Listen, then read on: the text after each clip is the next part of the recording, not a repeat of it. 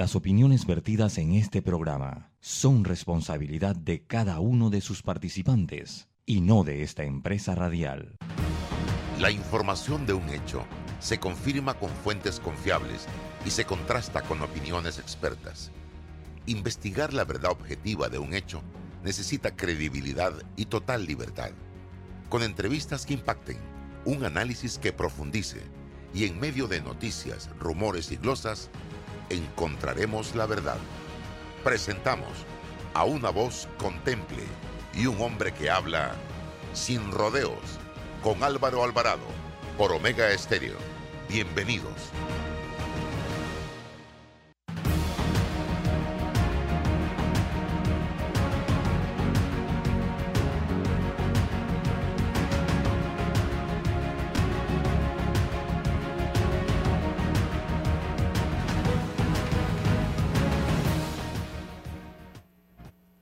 ¿Qué tal amigos? Tengan todos muy buenos días, bienvenidos. Estamos ya en este su programa Sin Rodeos a través de Omega Estéreo, cobertura nacional.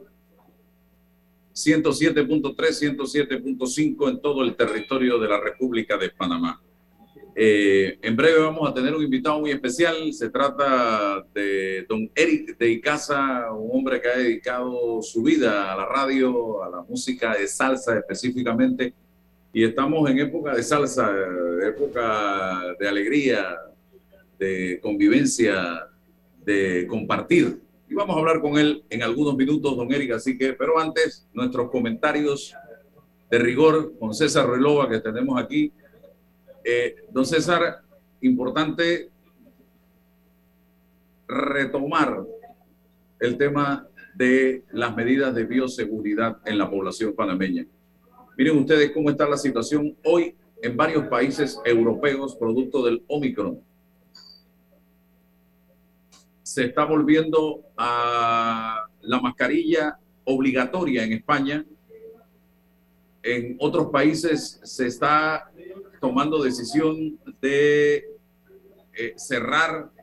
Mira lo que pasó en China, en eh, una ciudad china de 12 millones de habitantes han decidido una, un cierre total durante un periodo de tiempo. Lo mismo está pasando en otros países europeos.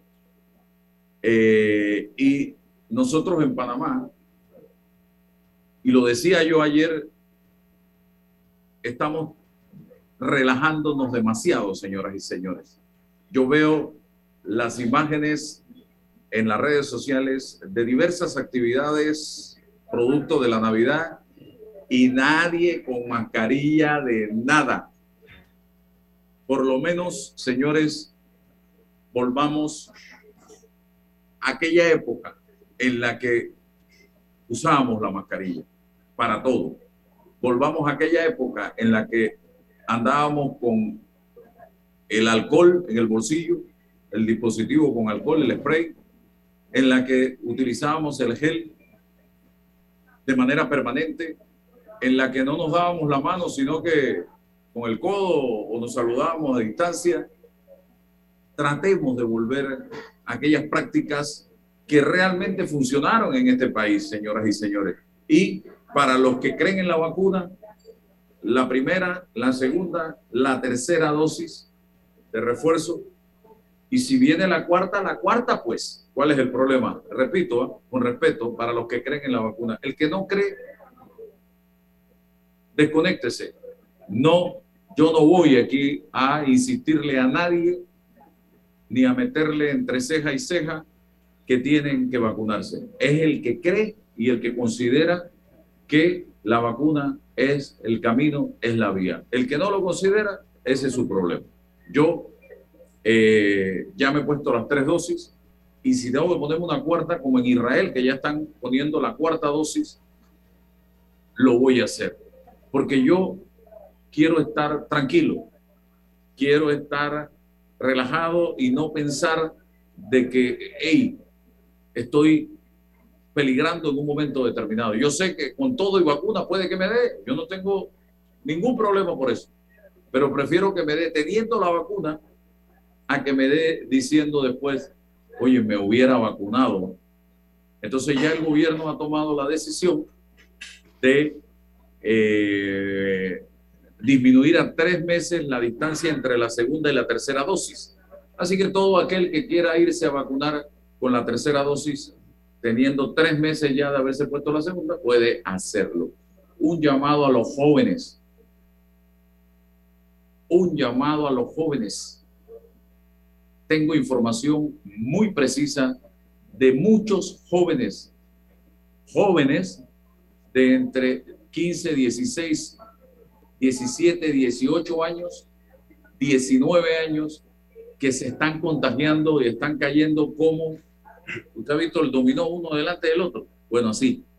Eso es, ¿por qué? Porque la nueva variante es hiper, súper, extremadamente contagiosa es menos dura, pero más contagiosa. Entonces los jóvenes se relajan y hay fiestas de graduación, hay actividades festivas de los muchachos y se desconectan, no se ponen las mascarillas y lo que está pasando, señoras y señores, es que se están contagiando así como, como cual dominó en fila y esto está complicando la situación. Les pido por favor a los muchachos que tomen conciencia. Ustedes son jóvenes, son inteligentes y el problema es que ustedes se contagian y llevan a el virus a su casa donde hay personas adultas que pueden correr peligro. Y vienen todavía graduaciones de varios colegios en este país y tengo información que están en peligro estas graduaciones producto precisamente de esta situación. Don César Ruló. Buenos días, buenos días Álvaro, hoy 23 de diciembre, buenos días. Yo le escucho a César, dele, dele, yo arreglo acá. Muy bien, buenos días a todos los que nos escuchan en la mañana de hoy, programa Sin Rodeos.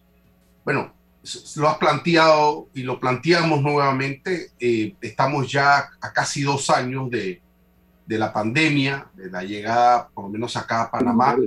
Y mira que, que eh, en principio el desconocimiento, la incertidumbre, el no saber de qué se trataba, el no conocer las, las eh, todo, todo esto de este virus, eh, si había la posibilidad de encontrar una vacuna en el corto plazo, el aporte de la ciencia, la información que los científicos en ese momento nos estaban brindando. Bueno, un mundo de incertidumbre, la economía, los roles de nuestros, nuestros líderes políticos en la, en la toma de decisión.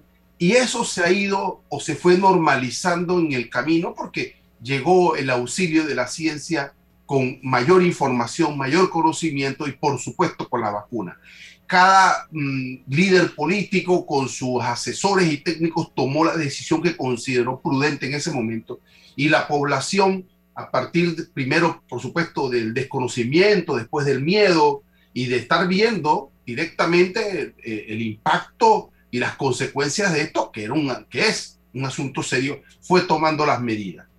Bueno, ha sido cíclico, nos hemos ido vacunando, hemos ido resolviendo, por lo menos aquí en Panamá, la contención de cuidarnos y esa decisión la ha tomado el pueblo panameño en su gran mayoría. Mira, Álvaro, eh, los números estaban muy bajos hasta hace quizás un mes, ¿no? Eh, yo creo que ya cimentada la conciencia de todo, de que tenemos que tener algunas normas de, de cuidado, mascarilla y todo lo que se ha dicho. Bueno, Álvaro, llegó en todo este contexto una nueva variante que es más poderosa respecto a la posibilidad de contagio y lo que tenemos es que seguir haciendo lo propio. Ya está la vacuna, los científicos han, generado su rol. Los políticos procuran tener la vacuna, lo están haciendo. Nosotros aquí en Panamá tenemos la vacuna. Nosotros no podemos criticar a los líderes políticos por no generar las gestiones de la vacuna. Están aquí. Ahora, ¿qué queda? Cumplir con el rol de nosotros, la población, la sociedad, las medidas, la vacunación, si es el caso, las medidas de regulación, de distancia, eso es todo lo que esperamos, cumplir que nuestra sociedad cumpla con el rol. Y lo último, Álvaro, esta conversación es de buena fe, es para cuidarnos todos, es para protegernos. Aquí nadie quiere censurar, dirigir o decirle a alguien lo que tiene que hacer, porque esa es su libertad. Pero la libertad, como siempre lo hemos dicho, genera una consecuencia.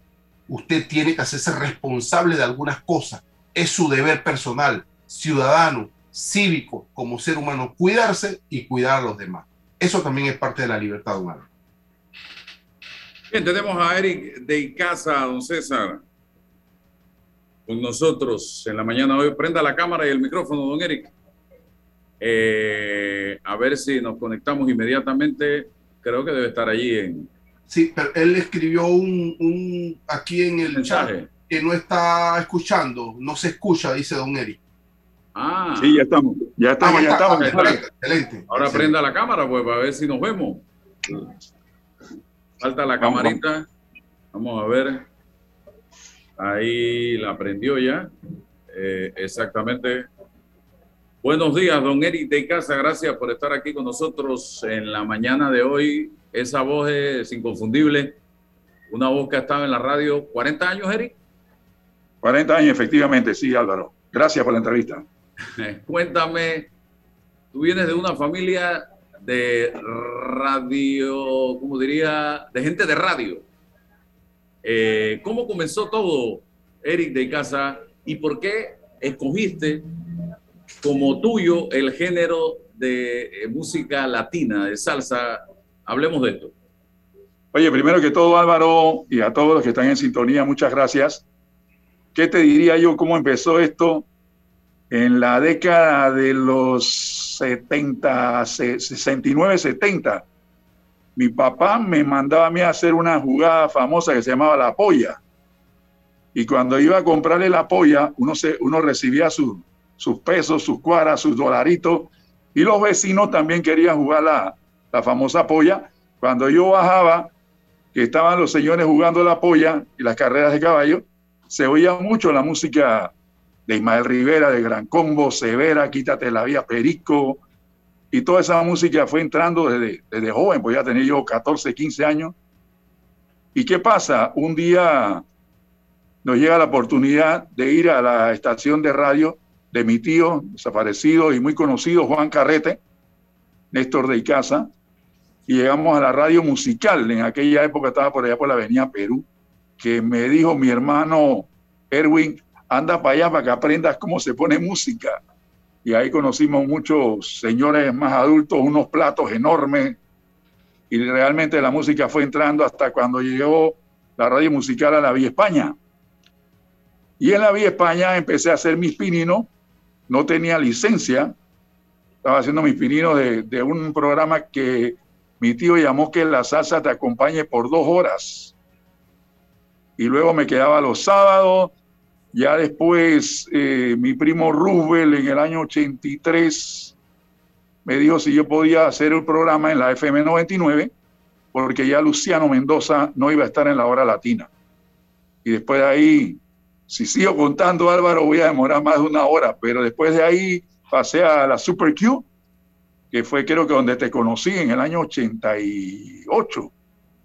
Y ahí estábamos con Pincay, Rogelio Campos. Eh, eh, Francisco Galdames, Alessio Francisco Galdames. Exacto, sí, sí, sí. Y, después de ahí pasamos a la, después de ahí pasamos a la FM Cobra también estuvo por ahí, que ahora después se fue para Miami y Tony Barclay también estuvo ahí, ahora recuerdo. Luego ahí empezó la idea de hacer un programa en, televisión gracias al señor eh, Santos Gómez Santos y a Papito Bustamante, que era camarógrafo también de RPC. Y empezamos a hacer un programa en TVN llamado Mundo Latino. Y ahí empezó la cosa, Álvaro. Con la, con la FM 99, la hora latina y el programa de televisión, ya para qué, ya me quedé metido en la salsa y hasta ahora, pues, 40 años, me dio Gilberto, oye, 40 años, loco. Y dice, y dice Rey Ruiz, 20 años no sé nada, pero 40 sí. Háblame de la historia de la salsa desde aquella época, finales de la década del 60, hasta la fecha. Yo soy un enamorado de la salsa, de, de ambas, de todas las salsas que se han dado, la salsa dura, la salsa sensual, todo tipo de salsa que hemos escuchado, la salsa cubana, porque Cuba también hace una salsa diferente, pero hace salsa.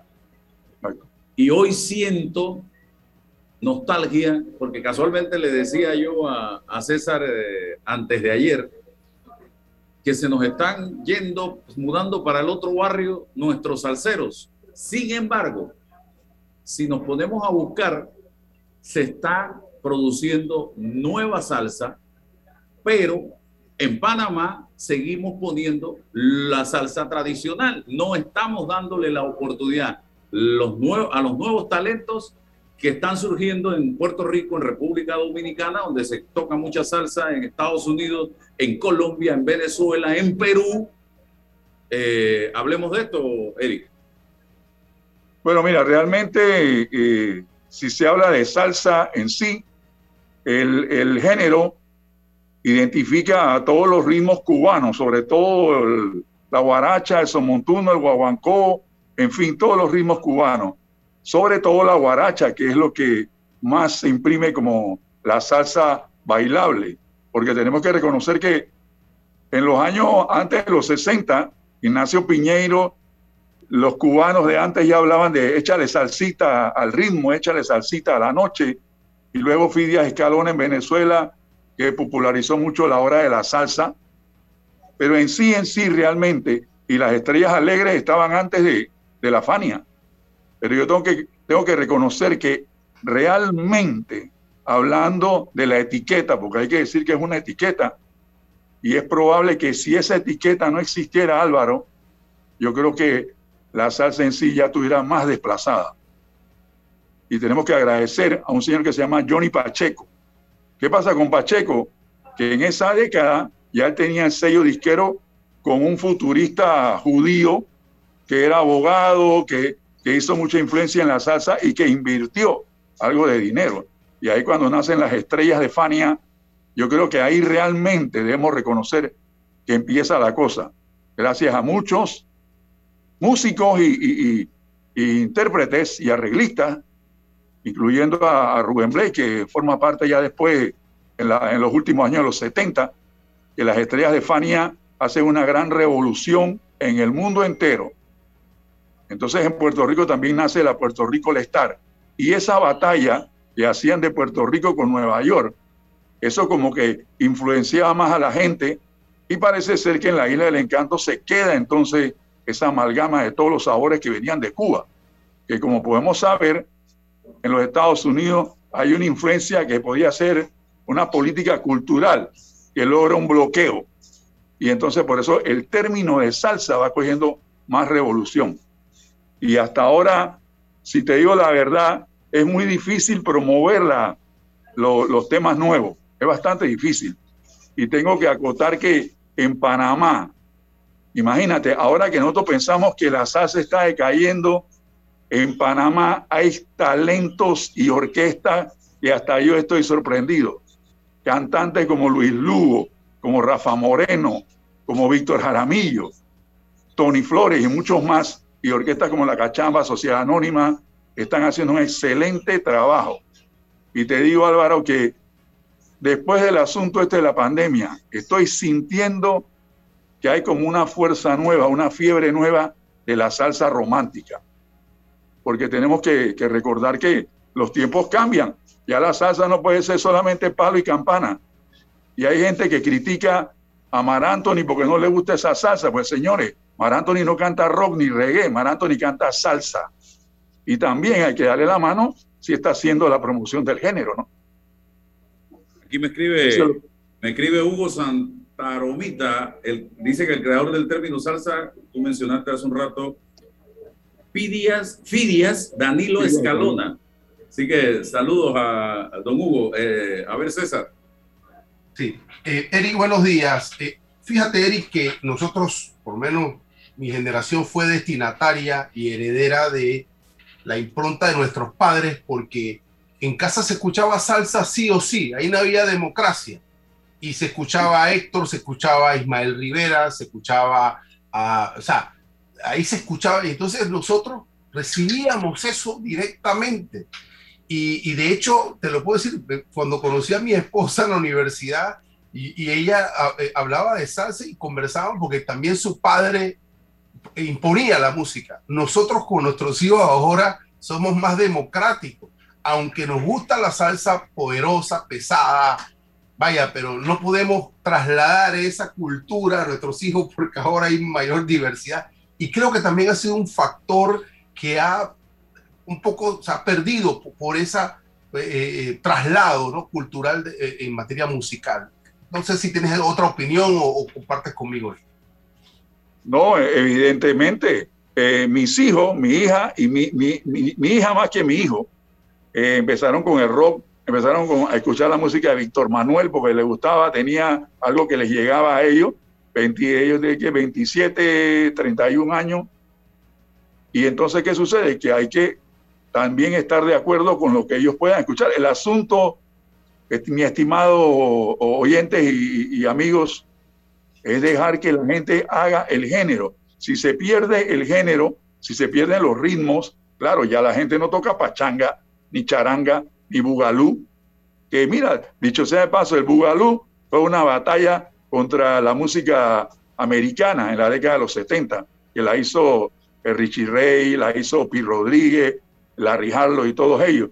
Pero realmente estamos en otra época, imagínate, del año 70 hasta el año 2021, que el género siga hay que dejar que fluya. Yo digo que los jóvenes, eh, muchos ahora les está gustando bailar salsa, porque dice, los otros géneros no se pueden bailar como la salsa. Y ahí ya está viéndose en Panamá, en la ciudad de Panamá, diferentes parking. ¿Qué significa eso? Que hay como una evolución de una generación nueva que quiere y le gusta la, si le gusta la salsa romántica o la salsa sensual, bienvenido sea, es el género que hay que defender. Quisiera preguntarte si tuvieras que mencionar los tres, voy a darte tres casillas, mejores intérpretes de salsa en 40 años que tienes de estar en este mundo de la salsa, eh, Eric, eh, ¿qué nombres mencionarías? Mira, y también te voy a preguntar una tarea dura. Sí, está dura. Tienes derecho a cogerte la quinta enmienda si quieres, ¿ah? yo, tenía, yo tenía 15 enmiendas, imagínate. una cosa son tres cantantes de salsa, pero también quiero que me menciones los tres mejores soneros a juicio de Eric, porque son dos cosas que pueden coincidir, pero pueden no coincidir. Así es. Wow. Mira, definitivamente yo tengo que hablar de un personaje que, que conocí y lo, lo, escuché y lo vi ya en mi adolescencia. Si te menciono sonero, es bastante la lista. La lista no, no, no es fácil, pero yo, yo pondría de primero a Ismael Rivera, a Benny Moré, porque mucha gente piensa que Benny Moré no era sonero, porque también hay que decir que en Cuba tenían lo suyo si te pongo la tercera etiqueta, si tengo que meter un poco, no me deja meter uno, tres, cuatro más. dale, dale, una, mención, de honor, una mención de honor, mención de honor. En Puerto Rico y, en, y nosotros, que de los peruanos, los ecuatorianos, colombianos, venezolanos, cubanos, sabemos quién era eh, eh, Chamaco Ramírez. Chamaco Ramírez tenía una escuela increíble a la hora de montarse en, en, los pregones, en los montunos, en los mambos. Yo te puedo decir, oye, no puedo dejar por, fuera a Cheo Feliciano, no puedo dejar por fuera a, nuestro Rubén Blay, que, que, aunque es un gran cantante, es un tremendo sonero. Hay un caballero que, que se llama Gilberto Santa Rosa, Gilberto Santa Rosa, que es sonero y cantante. Y no se equivoquen, porque mucha gente eh, por ejemplo, tuve algunas discusiones en Perú y que no, que lo que pasa es que Gilberto lo que es un rimero, yo lo siento mucho, Gilberto es un sonero y lo ha demostrado en todos los eventos que ha ido, de Cuba, Perú, Puerto Rico, Nueva York, y cantante, bueno, es que eso es lo que dice, lo que dice Álvaro. Eric, Eric eh, para ver que te voy a lanzar uno así, Cano Estremera. Ajá, el Cano Estremera. El Cano era polémico, pero era un gran sonero. Pero si te menciono uno de mis favoritos, Peter Conde Rodríguez, y menciono el otro, y, vamos a hablar de cantante y buena voz, Cheo Feliciano, como sonero y como cantante, igual que Bobby Cruz. Imagínate, y por ahí sale en la lista ¿Y en qué lista tú metes a Oscar de León? Oscar de León, excelente sonero. O sea, ah, yo, tenía, yo tenía una lista como, yo tenía una lista como de 10 soneros porque no podía dejar a nadie por fuera. y ahí está Oscar, pero no, han mencionado, no mencionado al mejor, ¿verdad? No han mencionado al mejor todavía. Al mejor. Sí. Al mejor. Al mejor, a, Héctor, a Héctor, a Héctor. Héctor para mí era cantante, no era sonero. Bueno, pero por favor. ¿ah? Es que mira, es que mira Héctor, Héctor fue sonero, sí es sonero, pero el, propósito de Héctor y la polémica que hubo con el asunto de que llegaba tarde, eso lo hizo más popular. Y yo respeto a Héctor porque fue la música que yo oí desde mi adolescencia. Pero también la gente tiene que respetar quién era Peter Conde, quién era Ismael Quintana, que eran soneros. Y Ismael Quintana es un cantante de Palmieri por cuántos años. Y la gente no le da el crédito.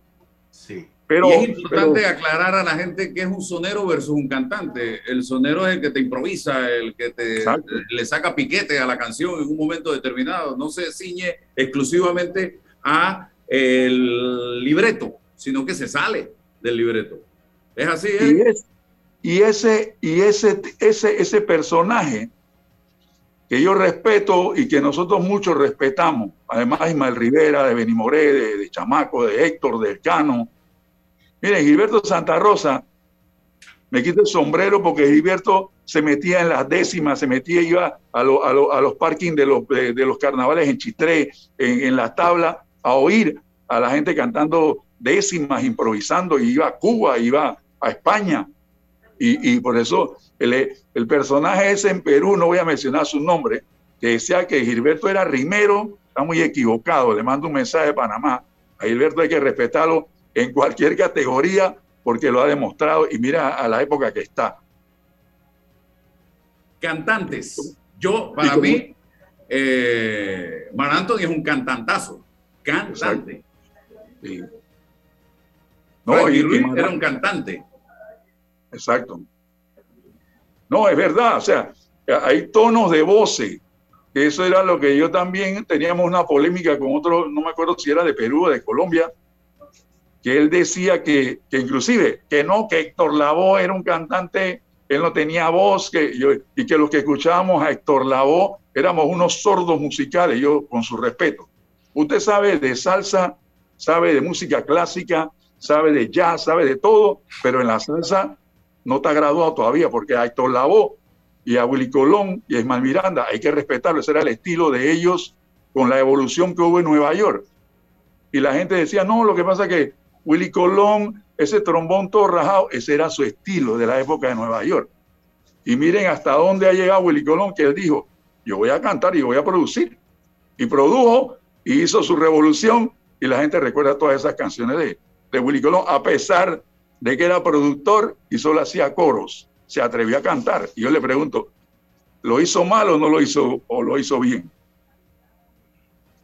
No, y, y la, revolucionó la salsa porque él le imprimió su propio estilo cuando empezó a trabajar solo y cantando él. Hizo cosas interesantes. Ahí está el gran varón, ahí está eh, la otra que cantó Tana, Titana. Eh, Fantasma SLP fue fenomenal. O sea, hizo cosas interesantes y se atrevió a hacerlo a su propio estilo.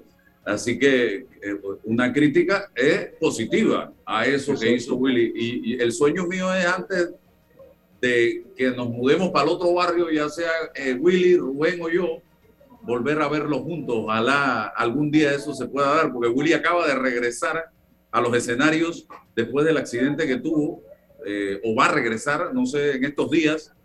y Rubén está activo. ¿Tú piensas que eso se pudiera dar, Eric? Sí, yo creo que, yo creo que ellos, ellos tuvieron su polémica y, tenemos que entenderlo. Yo, eh, en esa década que vino Rubén con Celia y Willy Colón, yo vi que había, que, que faltaba algo más de química porque yo notaba que Willy mandaba a cerrar la banda y, y Rubén seguía pregonando y no sé, pero eran dos monstruos, porque yo los considero a los dos, dos monstruos. Y ya yo creo y, tuvieron su polémica eh, eh, judicial de la producción que pasó de lo que sucedió en, Puerto Rico, pero yo sí quiero personalmente que Willy está tratando de, hacer el enlace y ya, y ya sería de parte de Rubén. Y yo le digo a Rubén, yo creo que Rubén lo puede decir. Rubén lo decide, yo creo que se da. Yo creo que sí se puede dar, si Rubén lo decide. César. Sí, Eric, eh, en materia de orquestas, hay orquestas que han impuesto un sello espectacular. Hablo de la Sonora Ponceña, por supuesto que hablo del Gran Combo, eh, la Selecta, Sammy Marrero, eh, o sea, esas grandes orquestas que uno solo, antes de que el vocalista iniciara, ya uno sabía quién era porque o sea, imponían un sello, ¿no? El mismo Richie Ray y Bobby Cruz, o sea, un sonido distinto, siempre se identificaba. Eso, esa, eso, tu opinión sobre esto y, las mejores orquestas de tu punto de vista. Oh, sí, este, popularmente, popularmente como Panamá, como Perú, eh, Venezuela, Colombia, Ecuador, hasta mismo Puerto Rico y ciudades de Estados Unidos, la Sonora Ponceña y, y, Oscar de León, perdón, y el Gran Combo, se han identificado como las orquestas madres de la salsa porque se iniciaron en la época, imagínate, en los 57, 58, la Ponceña y, el Gran Combo se fundó en el 62. Siguen, siguen vigentes, ¿no? Yo pienso que siguen vigentes y ojalá Dios le dé fuerza a Itier y le dé fuerza a Papoluca, porque pienso yo que cuando hay bajas de los directores de estas orquestas, eh, se da la, desintegración de la misma, como desafortunadamente pasó con la selecta de Rafi Levy. Sí. Pero, pero, por ejemplo, la orquesta de Harlow, Mal Miranda con la orquesta Harlow, tremenda orquesta, y, y, y, para qué habla de, del maestro Tito Puente, de la banda de Tito Rodríguez. Oh, esas eran las Big Bang, ¿no? Y, Tito Rodríguez, que inclusive tenía dos panameños Vitín Paz, que era el lead trompe y el director musical de, la banda de Tito Rodríguez y Emilio Reales, que todavía radica en Puerto Rico, pero sí, popularmente yo diría que realmente sí. La, la, la, Sonora Ponceña y el Gran Combo han sido el estandarte, aunque había también en esa, en esa época la banda de Tommy Olivencia, que Olivencia era, le, decían la primerísima en Puerto Rico. Claro, que sí. Eric, eh, en estos 40 años, ¿cuántos artistas de primera línea de la salsa has entrevistado, has compartido con ellos? ¿Quién te falta por conocer personalmente? Personalmente, yo pude que esté, que esté vigente, que esté vivo, ¿no? Porque yo. Sí, exactamente. ¿Y cuántos conociste? Como, realmente, por, ejemplo, la Fania, en la Fania eh, conocí a Bobby, Valentín, a Willy Colón, hablé con, con Harlow, aquí lo presenté a la Harlow en Panamá, Papo Luca, eh, ah, ya, ya sé que no pude ni entrevistar ni conocer al maestro Ray Barreto, porque Eddie Montalvo, que lo reemplazó, sí es amigo mío, lo conocí de los sellos solar, pero a Ray Barreto nunca lo pude entrevistar y nunca lo conocí pero sí a Pacheco, y que era el director, y a, y a, y a, los demás, a Bomberito Zazuera, a, Larry Spencer, a, todos los demás los, conocí, realmente en las estrellas de Fania, pero sí yo diría que, lo que hay muchos que se han ido, que no pude entrevistar, como por ejemplo Ismael Quintana. No pude entrevistar a Quintana, a Palmieri tampoco lo he entrevistado, sin embargo sí he conversado con él. Pero, Héctor Lavoe, ¿tuviste la oportunidad de hablar con Héctor? ¿Qué te pareció si lo conociste? Sí, yo, yo conocí a Héctor Lavoe en la casa de Roberto Durán. Cuando Durán pelea con Lennart en el año 80, la Fania viene a Panamá. Eh, y, ahí llega eh, en el álbum Commitment, que es cuando llega Rubén también. Rubén canta esa noche ahí con las estrellas de Fania y ellos van a la casa de Roberto. Yo conocí a, Héctor ahí ya había conocido a Willy, ¿no? Pero, pero a Héctor le traté de hacer una entrevista, una conversación y, no se pudo. Pero en el año 85 se da la oportunidad en la, en la estación Estéreo Azul, ahí con, eh, eh, con Leopoldo Villalaz, que tenía un programa con, con, con este Carlos Adiel. y ahí me dan la oportunidad de entrevistar a Héctor Lavoe y ahí entrevisto a Héctor Lavoe en el año 85, que fue ¿Cómo, una... era, ¿Cómo era él? ¿Cómo era Héctor Lavoe? Sí, eh, yo diría que Héctor tenía como dos personalidades y no, y no quiero hablar de, de, los motivos porque todo el que conoce a Héctor Lavoe sabía los lo, el problema que tenía Héctor y sobre todo cuando fallece su hijo allá en, Estados Unidos. Héctor era un tipo sincero, campechano, súper campechano, igual que Ismael Miranda. Héctor era amiguísimo de Ismael Miranda, pero Héctor tenía unos momentos que se perdía y, nosotros sabemos que, realmente, había que decirlo, pues lastimosamente eran los estupefacientes, pero era un excelente, una excelente persona y, y un cantante que llamaba mucho público y por eso se le respeta más. No estamos, no le estoy quitando. perdona que te interrumpa, me dijo Richie Rey y Bobby Cruz, que todos sabemos que ellos son cristianos, en varias oportunidades intentaron sacar a Héctor de ese mundo y llevarlos al mundo de ellos, pero que el círculo de empresarios, de empresarios que rodeaba a Héctor no permitía, porque le estaban sacando hasta el último eh, jugo a la caña esa, eh, económicamente hablando. Y lo tenían cercado, no dejaban, no pudieron rescatar a Héctor de ese mundo oscuro en que se encontraba lamentablemente. Sí, sí, eh, eh, eh, sobre todo Richie Rey y Cruz, recuerden que cuando ellos llegan a la producción de, del cristianismo en el año 76, si no me equivoco, que llegan a Puerto Rico, allá no lo querían aceptar. Pero imagínate, después de ahí, toda la revolución que tuvo Richie Ray y Cruz, desde algo diferente hasta acá, hasta Juan en la ciudad y todos esos éxitos. Y además de Héctor, ellos quisieron, intentaron, y, es más, hicieron que otros cantantes de salsa entraran a la, a la religión y lo siguieran a ellos. Pero es como, es como dice Álvaro. Ismael Miranda, Tony Vega, todos son del grupo. Sí, exacto. Y, y, y, es como tú dices, lastimosamente la presión comercial de la etiqueta Fania y, y los juegos de, de, las ventas y todo eso no era fácil llevarlo allá y, y Héctor era lastimosamente pues el que llegaba tarde, el que hacía la popularidad y el que todo el mundo esperaba, pero a la hora de, de, llegar y darle la mano a uno de sus grandes amigos, el gran amigo de Héctor era Ismael Miranda y Tito Nieves, amigos que estuvieron ahí a la hora de su, además de Willy, ¿no? Y de otros más. Eric, eh, bueno, obviamente que, que no hay ni que mencionar a Rubén Blades, como, como artista panameño de salsa, pero otros, otros vocalistas panameños, bueno, Camilo Azuquita, dame nombres sobre, sobre estos, estos vocalistas de salsa panameño de, eh, que nos han, por supuesto, generado orgullo en, Latinoamérica y el mundo, ¿no?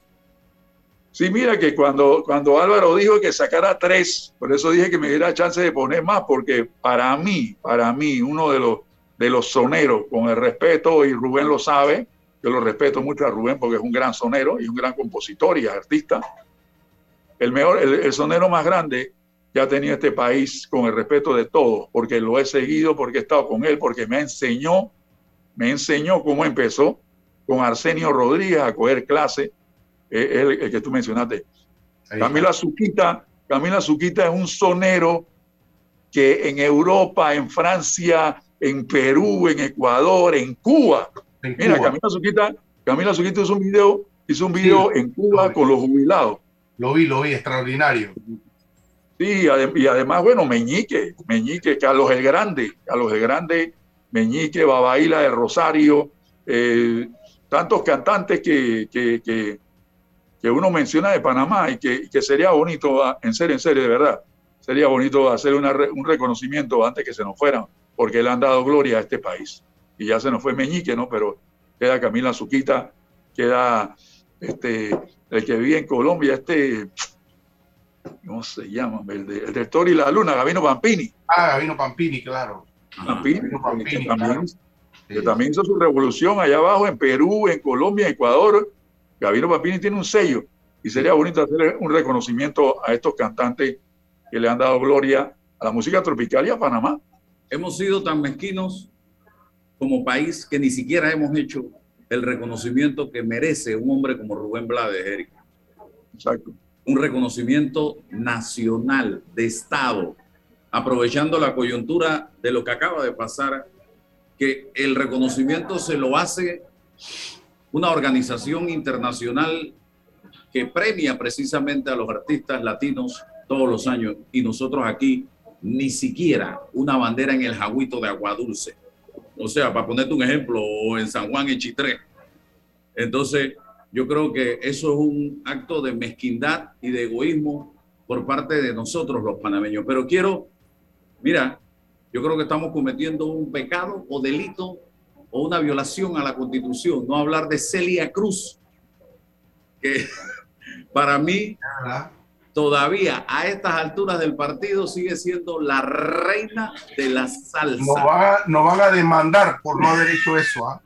Nos pueden demandar ahora que están de moda las demandas. Así que, y lo otro, eh, yo sé o percibo o olfateo que dentro de la salsa, Eric de Icaza tiene sus preferencias, a pesar de que es un hombre de salsa, pero usted, cuando yo lo escucho en la radio, lo escucho más con esa salsa dura que la salsa sensual. No sé si estoy equivocado. Hablemos de los dos temas, Celia y, y tus gustos, Eric, dentro de la música de salsa. No, así es, así es, Álvaro. Eh, habla de Celia Cruz, imagínate, Celia Cruz que conoció a la Lupe y que y eran, y entre ellas dos, cada uno llevaba su, su alternativa, pero habla de Celia Cruz, habla de, de una de las soneras más grandes. La, la, Pacheco hizo todo lo posible para traerla a la Fania y lo hizo. Y yo tuve la oportunidad de presentar a Celia Cruz y Tito Puente en el, en el Atlapa, una producción que hizo Willy Fernández. Y tuve la oportunidad, y entonces me pidieron esa foto donde estoy con Celia y Puente. Y entonces cuando, la, cuando se la presto al, al periodista, la foto no regresa. Y esa foto sí me dolió porque para mí representaba mucho. Y Celia Cruz era un portento. Celia Cruz con Pacheco hizo una gran historia. Y hicieron como tres, cuatro álbumes, si no me equivoco, y, y una gran historia. Y la otra pregunta, ¿cuál era, Álvaro? Tus, tu, tu preferencia en el, en, en, el género salsa. Ah, sí, definitivamente que sí, que es la, que, que es la salsa dura. No obstante, juego y reitero, la salsa dura, pero a la hora de promover tenemos que programar todo tipo de música, ¿no? Sobre todo, eh, digo, de música de género en la salsa. Que, ¿Cómo se identifica la salsa romántica y sensual? Con el, el ritmo de la guaracha. Pero no te quiero decir que es que había unas salsas sensuales que estaban duras. Por ejemplo, Lalo Rodríguez, cuando, sí. cantaba, cuando cantaba Tú no sabes querer, que eran, eh, eh, eran temas románticos, pero tenían arreglos más fuertes, ¿no? Eh, ¿Qué otro cantante? Tony Vega, Tony Vega, que nosotros le apodamos el Sacero Los Ojos Verdes, cuando lo presentamos en Panamá, por allá por el 93, que hicimos una, una oportunidad, una, una, un enlace con grandes amigos y, pudimos presentar a Tony con toda su banda aquí en Panamá. Y otros cantantes que, que cantan salsa romántica. Ah, te digo una cosa, se dio la oportunidad el 7 de diciembre, en la producción de los Gaitanes, que hicieron un concierto de salsa romántica o sensual en el, en el Figali, presentaron nueve cantantes y la misma, el mismo día tenían en, en el, en el Bascuña Balboa a la India, a Rey Ruiz, y Jerry a, Rivera. a Jerry Rivera y a el panameño eh, Víctor Jaramillo. O sea, y en los dos lugares hubo excelente cantidad de personas. Eso significa que seguimos con los apoyos a la música y creo que vienen dos o tres conciertos más en el verano. Así que se siente todavía que la salsa romántica sigue vigente en Panamá. Y no solo en Panamá, no, en todos los países, sobre todo ciudades como Cali, Medellín, Guayaquil. Pero sí, la salsa, la salsa dura. ¿Te gusta? ¿Alguna vez te metiste a, a, a empresario, a traer artistas, eh, Eric? Sí, sí, yo hice varios, te digo, con, con Tony Vega fue el primer lanzamiento. Presentamos a Tony Vega y le, y le pusimos el salsero Los Ojos Verdes. Pero yo fui el productor de ese evento y de otros eventos más. Azuquita, hicimos varios conciertos con Azuquita. eh, que, a Marvin Santiago, cuando presentamos a Marvin Santiago y al Conde, estoy hablando de los 81, 85, que hicimos una fiesta de boricua y panameño y le pusimos Festival Panarrican en el Yate y Pesca. Se vendía comida eh, boricua y comida panameña y ahí estaba el Conde y después presentamos a Marvin en, en el, en el lugar este de Amador que se llamaba, donde no recuerdo bien, que, había un, que había un local ahí, ahí presentamos a Marvin Santiago también.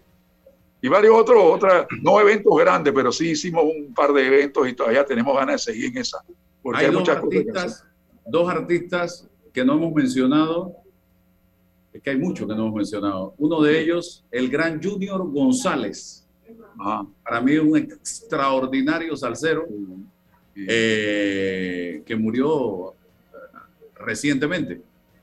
Y también otra que yo soy fanático de ella y la tuve, tuve la oportunidad de ver eh, parte de su vida en una obra de teatro que se llevó a cabo en el Teatro Nacional hace poco con una extraordinaria artista panameña, eh, La Lupe. La Lupe. a La Lupe y qué, ¿dónde la metes a La Lupe? Porque eh, La Lupe fue una mujer, yo, yo, yo la comparo con Héctor Lavoe, con muchos conflictos, problemas, situaciones, pero fue una gran artista, pero no encajaba en el, en el mundo de la salsa porque ella cantaba otra cosa. No, pero ella, ella lo, que ella generaba también era salsa, pero cantaba también bolero. Ella se hizo más famosa por los boleros. Ajá. Pero no la, pude conocer en vida, sino a Celia sí, pero a la Lupe no, pero extraordinaria artista y cantante. Desafortunadamente, pues tuvo sus momentos difíciles y, y hizo sus cambios en la vida, pero para bien, ¿no? Pero fue excelente cantante. Y Junior González, a Junior González sí lo presenté en el Club de Montaña que vino con Johnny Rivera. Eh, con Junior González lo conocí en Barranquilla en el año 87, después del festival que hizo Ley Martin de, puro sonero.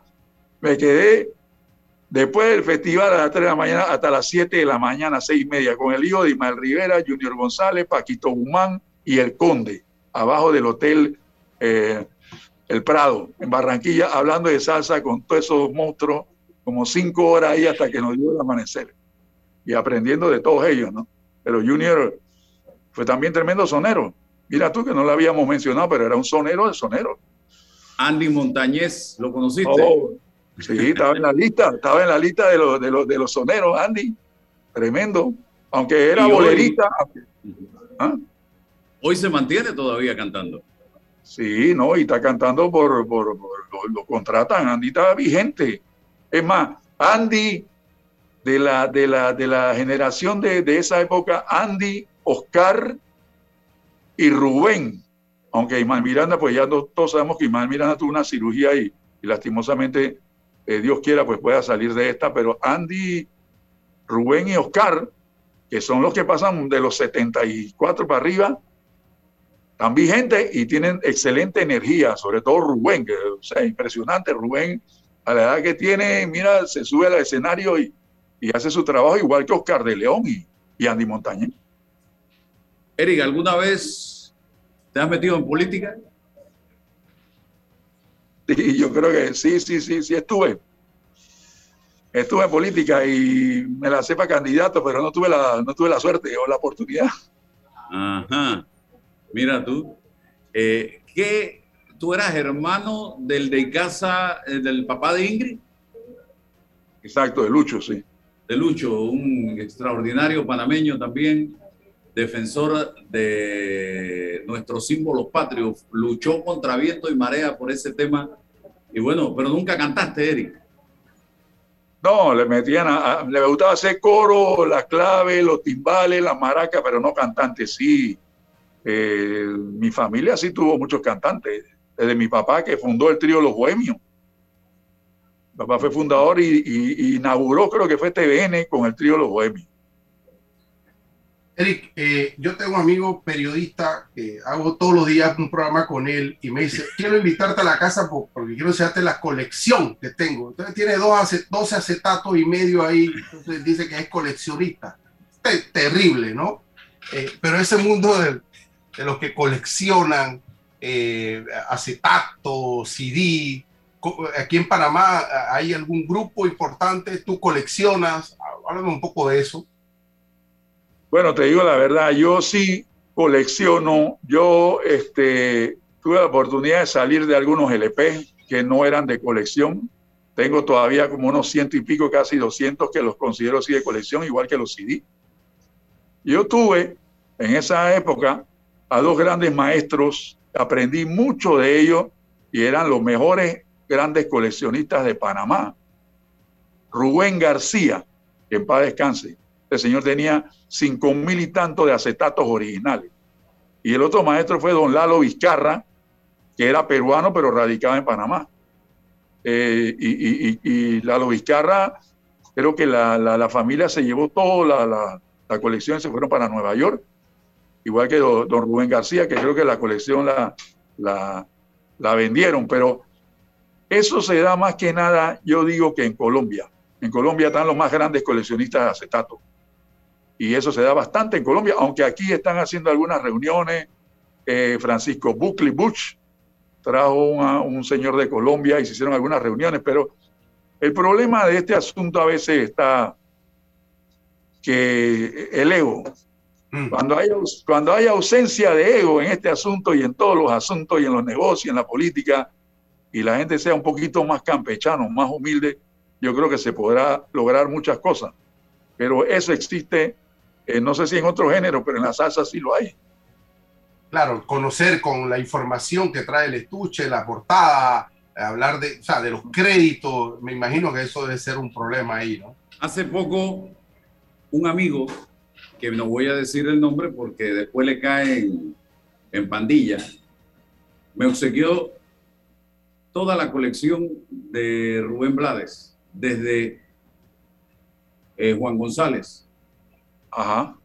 con eh, Pete Rodríguez. Creo que por ahí comenzó todo. Pero hubo una, antes. Salsa Swing. Ajá. Hubo uno antes de ese. Sí, Rubén cantó con, con los salvajes del ritmo. Ah, sí, verdad, verdad. Y Orlando, y Orlando Barroso, y eso salió en acetato. Ah, ok. Me falta esa. Voy a ver, yo creo que me falta esa entonces. Eh, así que tengo que buscarla. ¿Y quién? ¿Tú tienes la colección de Rubén Blades? ¿Toda? Completa no la tengo. Ah, viste. Tengo bastante CD de él en CD, pero en acetato sí no, no, no la tengo. Y traté de conseguirla uno por uno pero nada más ese long play eh, de Rubén cantando con Pete Rodríguez, que no es Pete el Conde Rodríguez, para que sepan, eh, que, está en, en, Amazon de segunda en 200, 300 dólares el, disco, imagínate, porque es un disco de colección, evidentemente. Y si te vas a otro eh, de esos discos, yo no sabía, ya han ido desapareciendo, no hay. Y yo creo que ni el mismo Rubén tiene su propia colección desde los salvajes del a la fecha. Sí, no creo que la tenga. Oye, este, quiero aprovechar una oportunidad acá, eh, Álvaro y amigos oyentes. Eh, te mando un saludo acá, mi gran amigo y, jefe acá de nuestra contienda en Ministerio de Desarrollo Social, el gran productor de, teatro, Daniel Gómez Nate. Te manda ah, saludos. Saludos, un abrazo. bueno, Eric, algo más que agregar el tiempo, tú sabes, en radio es limitado, se va rápidamente, pero ha sido un placer gigantesco tener la oportunidad de conversar con usted, que es una enciclopedia de la salsa.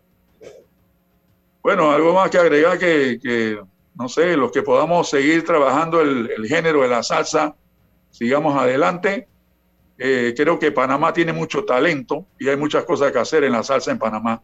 Y unidos podemos lograr muchas cosas. Y agradecerte a ti, Álvaro, la, la oportunidad. Y, estamos siempre pendientes porque ya, es más, queremos hacer una reunión y vamos para allá donde Álvaro, allá donde uno, allá en, en Costa del Este y nos tomamos un café allá, así que por allá nos verá quizá los sábados. Si usted es cliente de aquí, así que ya usted conoce la variedad. Sí, agradecerte la, entrevista y, desearte también muchos éxitos. Supe también que los, pelados ya se graduaron y están echando para adelante. Gracias, Eric. Un abrazo y muchas bendiciones. Seguimos en contacto. Gracias, gracias. Feliz Navidad, feliz Navidad y feliz año. Vamos al cambio comercial y regresamos, estimados amigos. Vive el encanto de la Navidad con una cuenta de ahorros. Abre hoy tu cuenta de ahorro navideño en Caja de Ahorros desde 5 balboas semanales y recibe dos semanas gratis al abrirla sin libreta. Consulta los requisitos para mayores y menores de edad en nuestra página web. No te lo gastes todo. Caja de Ahorros, el banco de la familia parameña.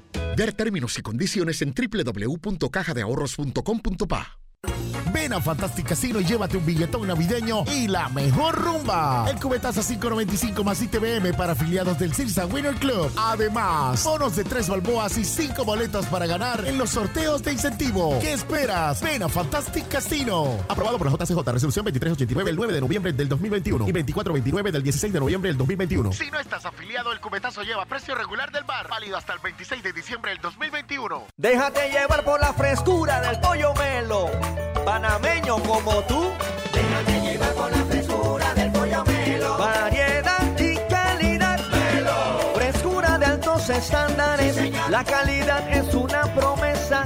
Para llevarte el pollo melo siempre fresco hasta tu mesa. Déjate llevar por la frescura del pollo melo. Por su sabor y calidad lo prefiero. Déjate llevar por la frescura. Melo.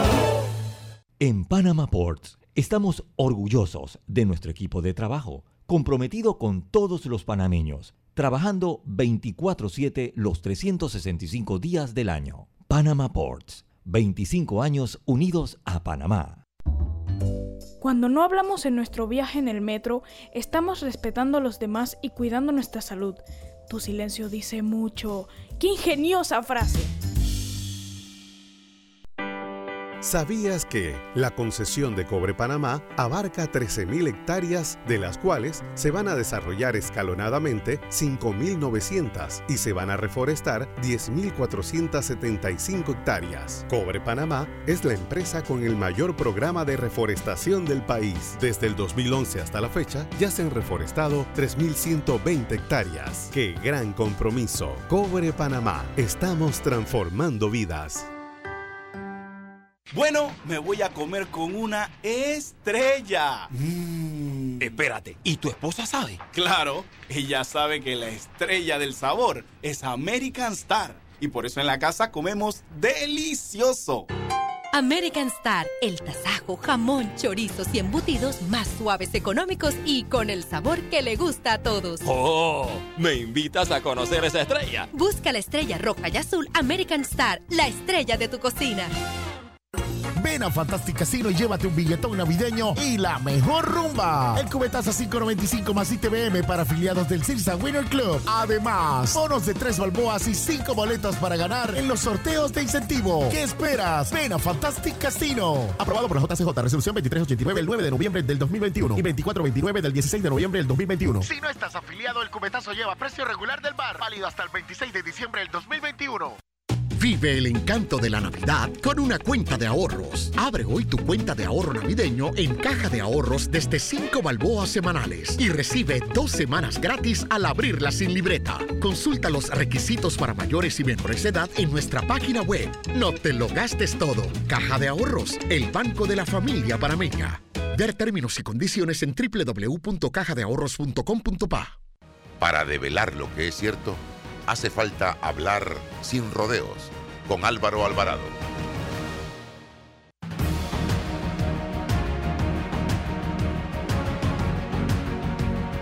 No, no, quizás no, quizás no, era verdad. Es la verdad. Bien, estamos de vuelta ya para terminar, señoras y señores.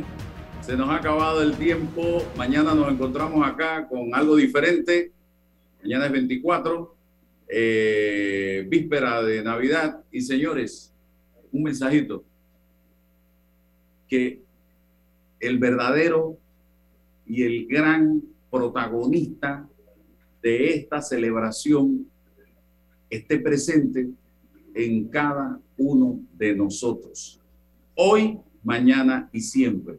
Y el verdadero protagonista de esta celebración no es el hombre vestido de rojo, porque hemos reemplazado al cumpleañero de, la época, de la fecha, al niño Jesús por el hombre vestido de rojo.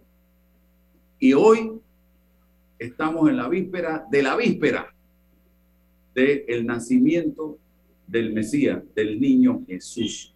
Eso es lo que tenemos que celebrar. No que llegó Santa o que llegó, no sé, eh, un reno o que llegó no sé qué.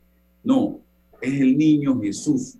Y a e- e- ese es el que tenemos que celebrarle su nacimiento, señoras y señores. Si usted quiere hablar de Santa, hable de Santa, pero no deje al verdadero actor, al actor principal de esta serie, de esta película, de esta gran obra, de este gran proyecto que se llama Jesús. Así que gracias, señoras y señores. Nos vemos mañana, si el niño Dios nos da permiso. Saludos. La información de un hecho se confirma con fuentes confiables y se contrasta con opiniones expertas. Investigar la verdad objetiva de un hecho necesita credibilidad y total libertad. Con entrevistas que impacten, un análisis que profundice y en medio de noticias, rumores y glosas, encontraremos la verdad. Presentamos a una voz contemple y un hombre que habla